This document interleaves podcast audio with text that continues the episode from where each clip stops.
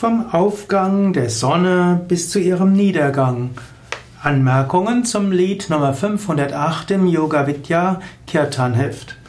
Vom Aufgang der Sonne bis zu ihrem Niedergang ist ein beliebtes Lied. Es ist auch ein Kirchenlied. Es ist ein Lied, das auch als ökumenisches Lied gesungen werden kann. Es ist ein Lied, das sich bezieht auf den Psalm 113, der dritte Vers wo eben gesagt wird, vom Aufgang der Sonne bis zu ihrem Niedergang sei gelobet der Name des Herrn. So ist es auch in der Lutherbibel geschrieben, das ist die Übersetzung der Lutherbibel.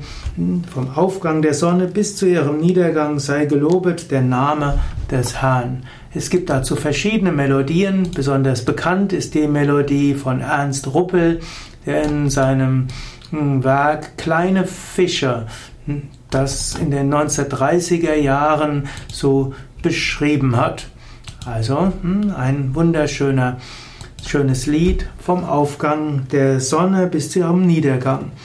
Man kann das auch singen auf Französisch und in anderen Sprachen und man kann es singen als Kanon und kann sich so bewusst machen, vom Aufgang der Sonne bis zu ihrem Niedergang und natürlich auch vom Sonnenuntergang bis zum Aufgang kann man Gott preisen. Man kann sich Gottes Gegenwart bewusst machen und dazu beruft dieser, dieses Lied auf. Wenn du aufwachst, dann sei dir bewusst, ja, es gibt Gott. Und wenn du einschläfst, sei dir bewusst, ja, da ist Gottes Gegenwart. Und was auch immer du tust, sei dir immer bewusst, da ist Gottes Gegenwart.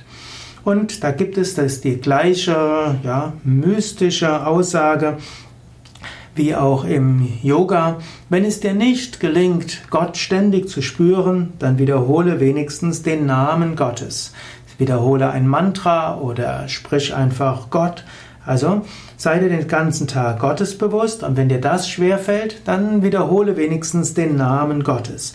Indem du den Namen Gottes singst und wiederholst, und es kann ein Sanskrit-Name sein wie Rama oder Shiva, es kann aber auch ein hebräischer Name sein oder auch ein lateinischer oder ein deutscher Name.